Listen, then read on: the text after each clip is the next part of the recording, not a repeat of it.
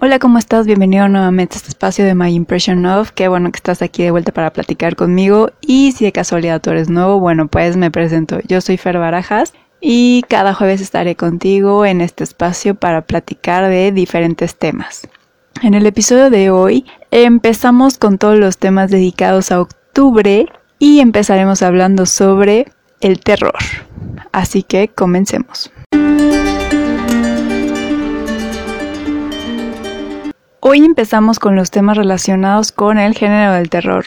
Bueno, técnicamente desde el lunes ya comenzamos con la nota del blog dedicada a uno de mis animes favoritos, Helsing Ultimate, la cual te dejo en la cajita de descripciones por si quieres ir a darle una checada una vez que termines este episodio. Y básicamente también en el Instagram te dejé por ahí un reel con algunas de las primeras recomendaciones de películas de terror, así que también terminando este episodio, si quieres darte una vuelta por el Instagram, también ahí encontrarás algunos temas. De hecho, también ahí hablamos un poquito de Stephen King, igual que en el antepenúltimo episodio.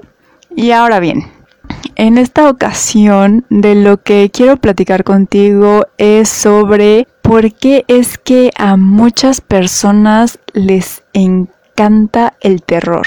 Tengo que decir que en sí no me considero muy fan del género o no sé si mejor decir que no soy fan de ciertos temas en todo esto del terror porque he visto como cinco veces la versión de IT de 2017. Helsing ya perdí la cuenta, la verdad, la he visto varias veces desde que está en Netflix. Y además me encanta todo esto de los vampiros. Bueno, con la excepción de Crepúsculo, que para mí eso pues es en realidad como si no existieran las películas y los libros. Total y absolutamente bloqueados. Pero de ahí en fuera, Man Rise, eh, todas las películas de vampiros que ha habido, este, me las he echado y también tengo que decir que disfruto las películas que involucran un poco de gore y esta parte de los slasher, pero tiendo a evitar toda esta parte de las posesiones y los exorcismos con la única excepción de que sea un tema que toque Badía, Lolo y el Borre en leyendas legendarias porque bueno, con ellos es como otro tema y tienen otras explicaciones. Entonces, digamos que es la excepción de la regla en esta parte de las posesiones, pero de ahí en fuera tiendo la verdad a evitar toda esa parte. Sin mencionar que uno de mis autores favoritos de toda la vida es Edgar Allan Poe.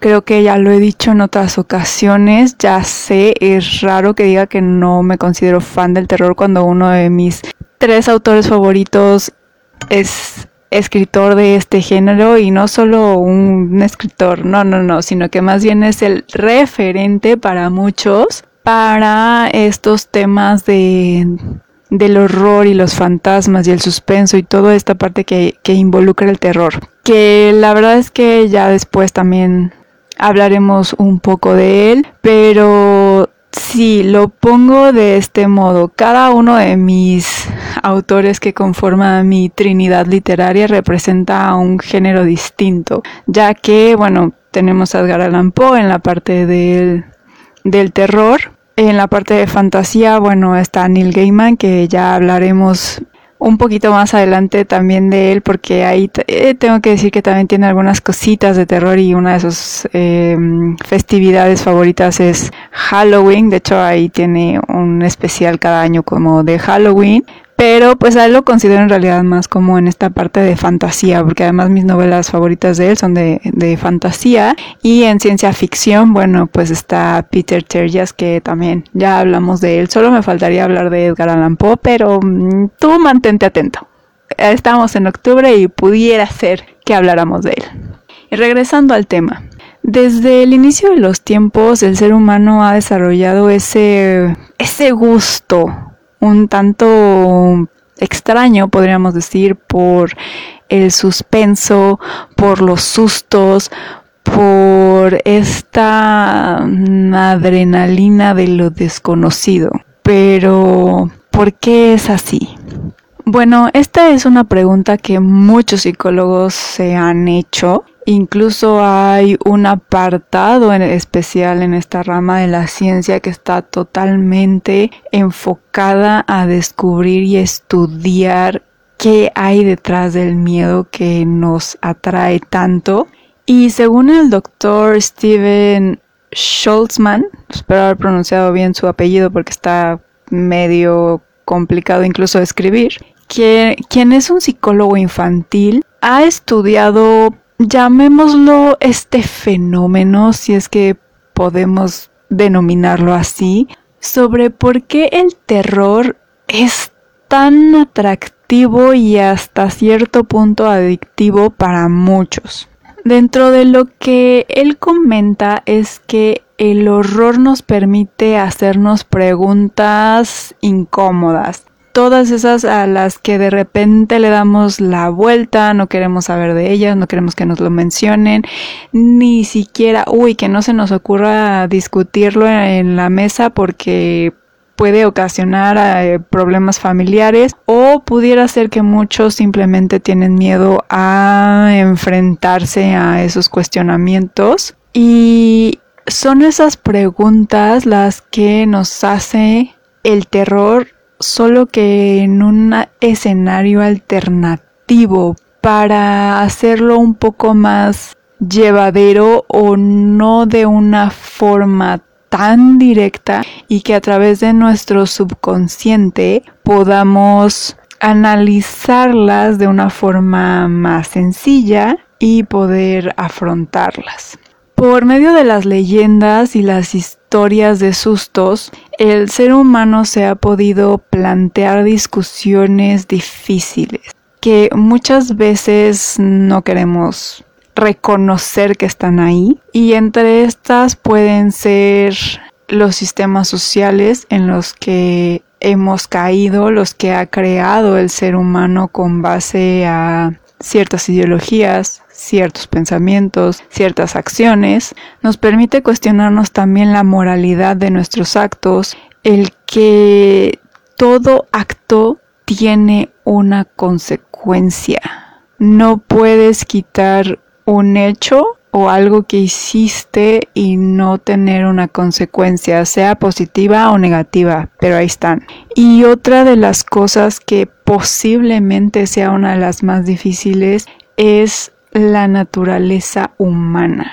Quizá esta sea de las mm, que necesitamos llevar a otro plano totalmente diferente, ya sea en el terror y a veces en la fantasía, pero ahorita no nos meteremos en este terreno, para poder aceptar y analizarlo. No son temas que nos gusten discutir cara a cara. Y muchas veces justamente porque no nos gusta discutir eh, ciertos temas sobre todo de la naturaleza humana es que tenemos muchas barreras o se malentienden las cosas porque hay veces que por esta misma razón de que no queremos afrontarlo o terminamos eh, omitiendo una opinión y se toma de una forma u otra. Y puede causar muchos problemas y el terror nos permite afrontarlos o cuestionarlos de una forma que para nosotros se supone fantástica hasta cierto punto, eh, porque afrontémoslo, ¿alguna vez has visto a un vampiro real? Digo, hay una explicación y un poquito más adelante em, lo explicaré y lo explicaré con base a ciertos razonamientos que he escuchado sobre una persona bastante aficionada a este tema. Pero el terror nos permite eso, cuestionarnos, y enfrentarnos a temas difíciles. Incluso mediante este género podemos cuestionar los sistemas de creencias que existen en la actualidad, principalmente religiosos, y que de otra forma, pues a lo mejor causaría este enfrentamiento o este bloqueo por, por parte de muchos. Schlossman también menciona que el terror nos permite detectar patrones de comportamiento del ser humano ante situaciones que lo ponen en un dilema que tiene que ver mucho con estos cuestionamientos que eh, que tenemos de cuestiones morales, racismo, eh, sistemas de creencias, sistemas culturales, todos estos dilemas que de repente no podemos enfrentar ahora sí que en crudo, en seco, y que nos enseñan ciertas virtudes o ciertos defectos a la hora de poner a una persona a enfrentarse con este ser o esta situación sobrenatural. Como mejor define el terror Schlossman, es como un espejo distorsionado, como estos que luego estaban en las ferias que te hacían ver o más alto, más gordo, más chaparro y así. Y que, por ejemplo, viéndote en ese espejo no te causa como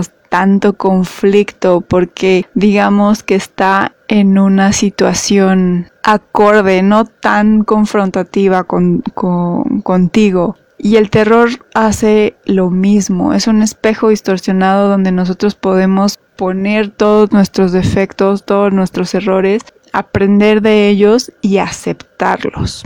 Esa es una parte que podemos ver del terror y por qué es que nos encanta o por qué es que lo aceptamos tanto. Y siguiendo con este ejemplo de los espejos, bueno, según March Kerr, otra estudiosa de este género, también menciona que este tipo de historias reflejan, reflejan parte de los grandes retos que tuvieron que enfrentar como sociedad eh, ahora sí que una evolución o un cambio muy radical.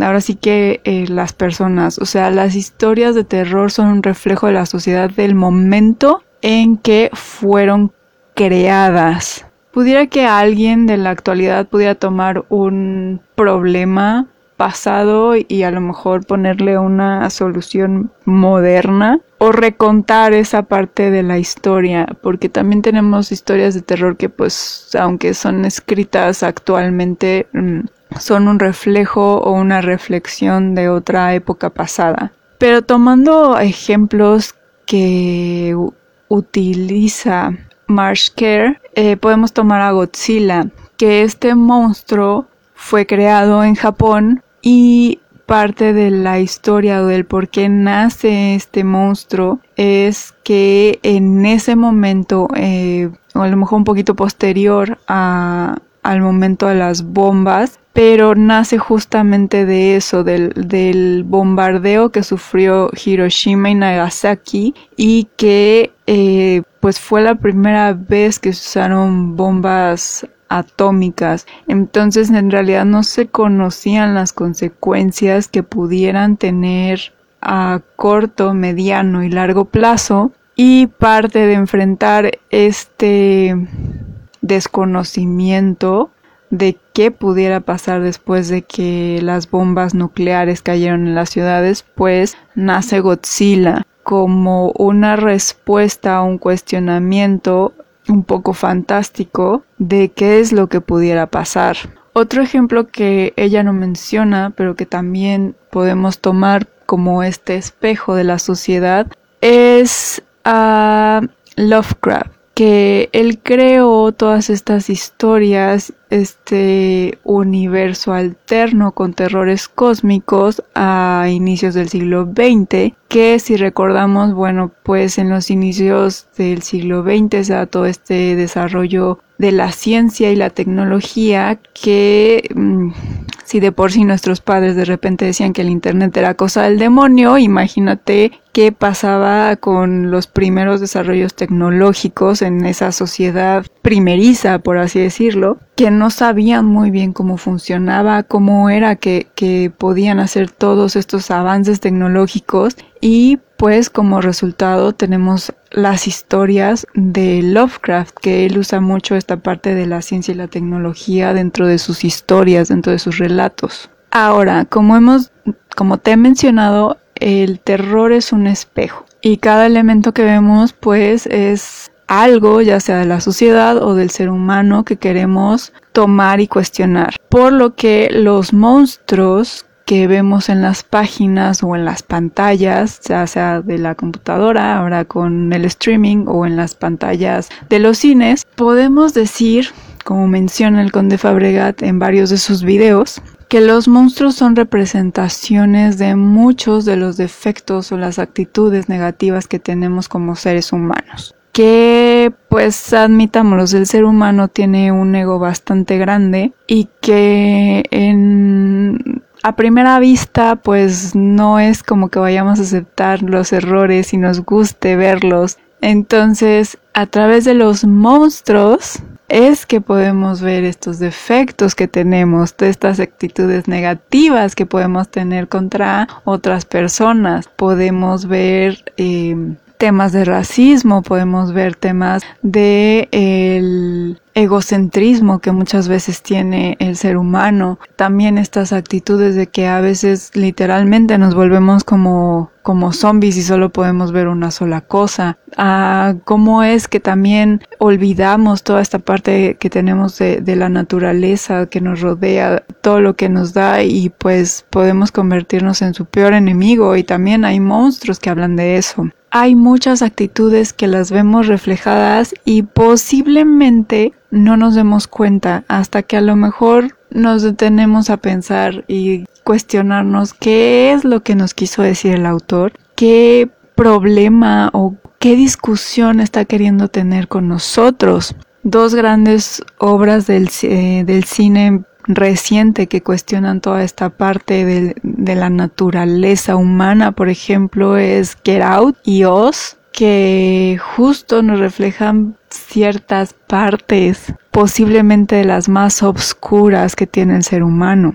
Y lo hace de una manera bastante bastante sublime, muy bien pensado, contado y guiando al, al que ve, al espectador, a través de todo este cuestionamiento de la sociedad, del control y de las consecuencias también.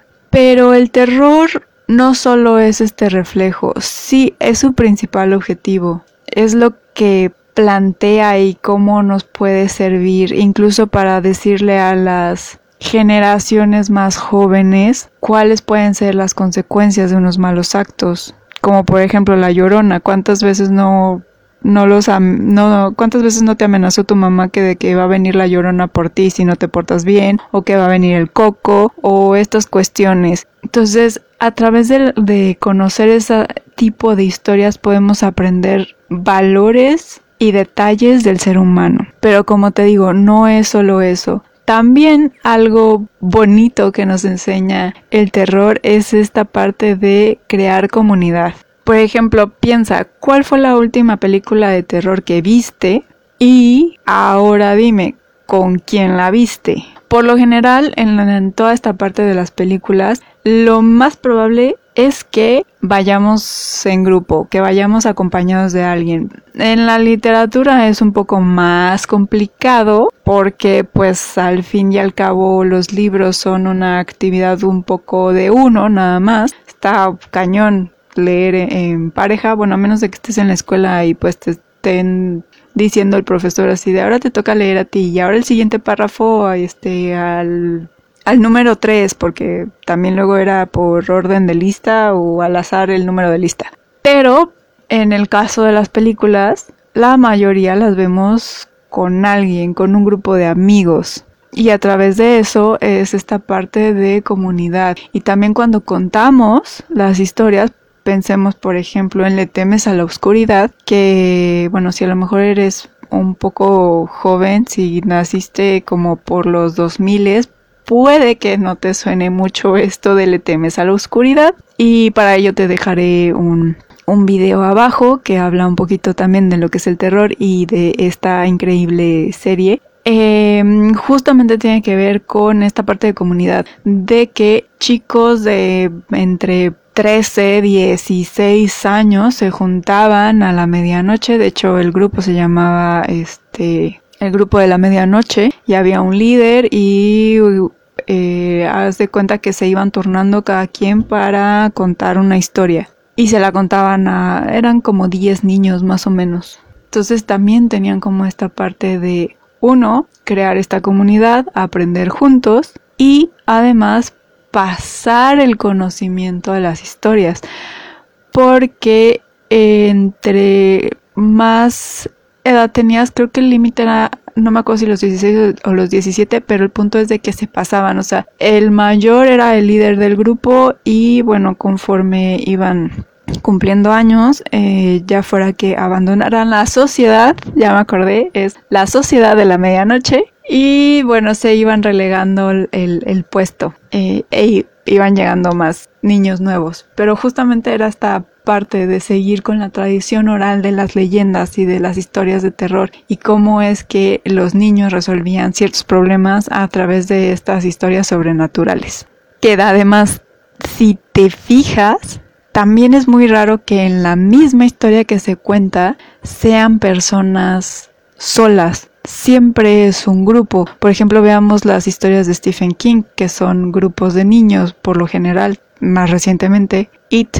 Eh, la mayoría siempre está en grupo. También en todas estas películas que, que estuvieron de moda en los noventas, de Scream, de Sé lo que hicieron el verano pasado, igual por lo general eran era un grupo y el que se separaba era el que acababa muerto básicamente. Entonces, estas son como las partes que nos enseña el terror y por qué es que, según estudios, nos encanta. Además de un dato así rápido, que eh, dentro de estos estudios que se han hecho, se ha demostrado que las personas que toleran y les gusta el terror son más propensas a una mente más abierta y a resolver problemas con mayor facilidad. A diferencia de los que no, de los que de plano no ven absolutamente nada, tienden a ser personas con una mentalidad un poco más cerrada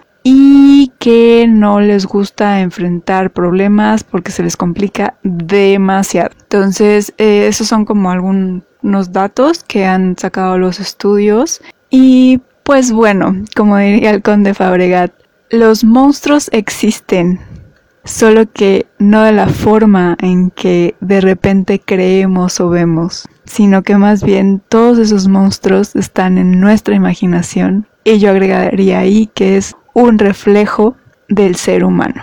Y bueno, pues ya nada más me queda despedirme. Si quieres conocer más sobre historias de terror, sobre recomendaciones de libros o de películas que puedan ir en este género, bueno, pues te invito a seguirme en redes sociales. En Facebook me encuentras como My Impression of Things. En Instagram y TikTok me encuentras como My Impression of. Te dejo los perfiles abajo. Y bueno, pues también te dejo algunas reseñas de algunos libros de este género que he leído y algunas películas también. También te dejo abajo alguna reseña de películas. Y si te gustó, te pareció de utilidad o interesante este episodio, te pido que porfa, porfa lo compartas con tus amigos lectores, con esos amantes también del el cine, todos esos cazadores de historias que están allá afuera, porque en cada rinconcito de este mundo hay historias que están esperando ser leídas, contadas, vistas o escuchadas y que mejor que ayudarlas a llegar a esa persona que las ha estado buscando. Me despido y que tengas una muy muy feliz lectura, una muy muy feliz tarde de películas o series ya sea de terror para este mes de octubre o ahora sí que de lo que gustes y nos escuchamos el próximo jueves siguiendo con esta temática de, del terror. Chao.